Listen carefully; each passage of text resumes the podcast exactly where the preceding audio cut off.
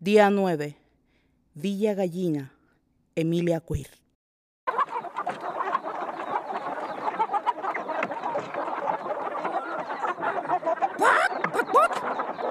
Yo, yo, yo, yo, yo, estoy desesperada. No llames a nadie. Espérate.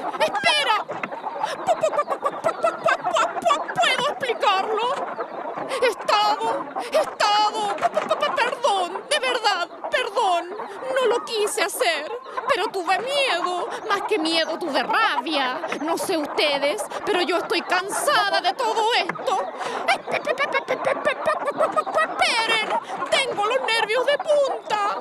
Yo solo me vi atrapada. Se me pone la piel de gallina al contarlo. ¿Cuántas de aquí son hijas y hermanas de su madre? ¿Cuántas de aquí han tenido que ver cómo sus crías tienen crías de sus padres?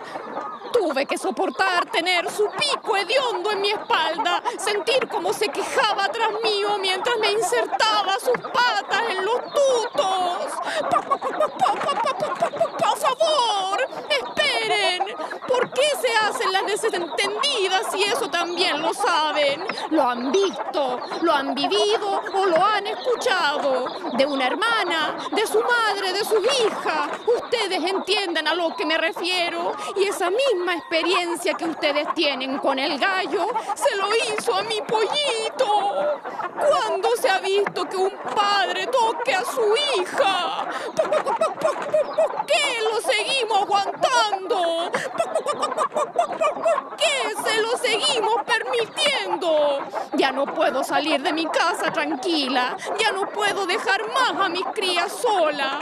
Estoy tan cansada. Yo prefiero tener a este gallo muerto a mis pies que encima mío de mis crías. ¿Por qué veo a Gallina sintiendo lástima por él?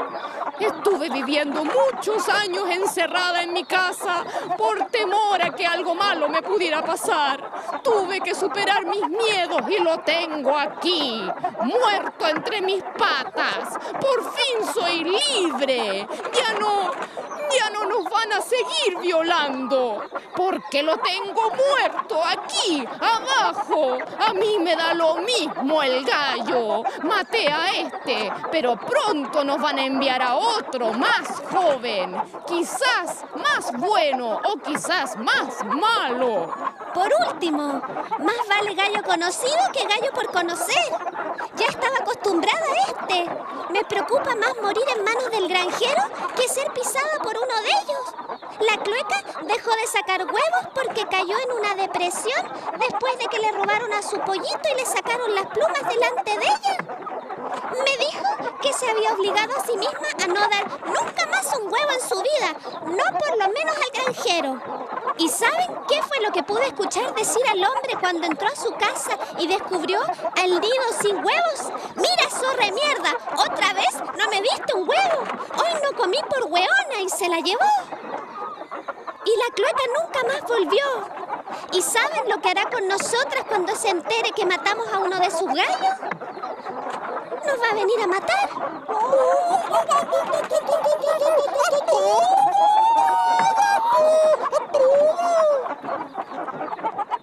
Al final sí.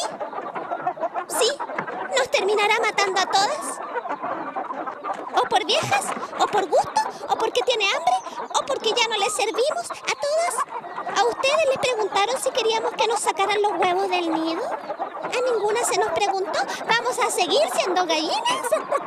Hagamos lo que hagamos, estamos destinadas a la muerte. Ahora lo entiendo.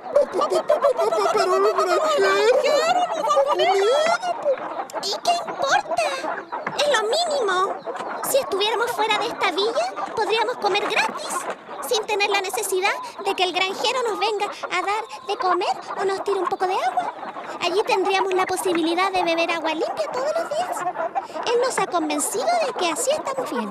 Oh, pero ¿qué podemos hacer nosotros para detener esto? ¿Qué podemos hacer las gallinas en contra del hombre? ¿Qué más que el hombre puede hacer justicia por nosotros? Y eso es injusto, porque la justicia del hombre siempre será para el hombre. Y nosotras seguiremos encerradas en estas jaulas llamadas casas. Les seguiremos teniendo miedo escondidas en nuestros hogares. Al hombre y al gallo que pongan.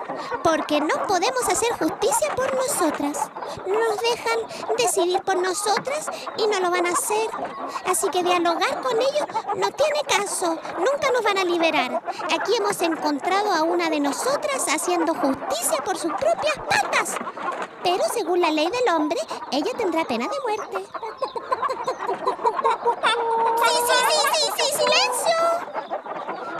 Las moscas comiendo caca son más libres que nosotras.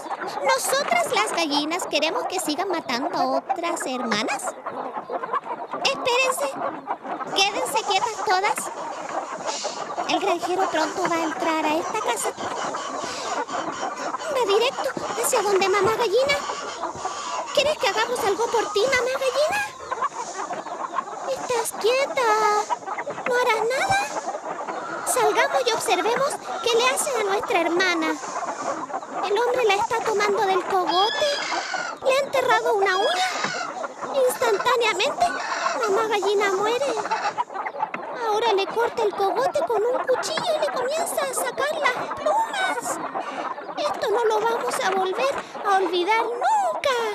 Le amarra las patas y la cuelga en la rama del árbol con su cabeza mirando a la tierra mientras le cae la sangre y se hace un en el suelo. Hermanas, escúchenme bien. Desde hoy, nadie más va a seguir poniendo huevos.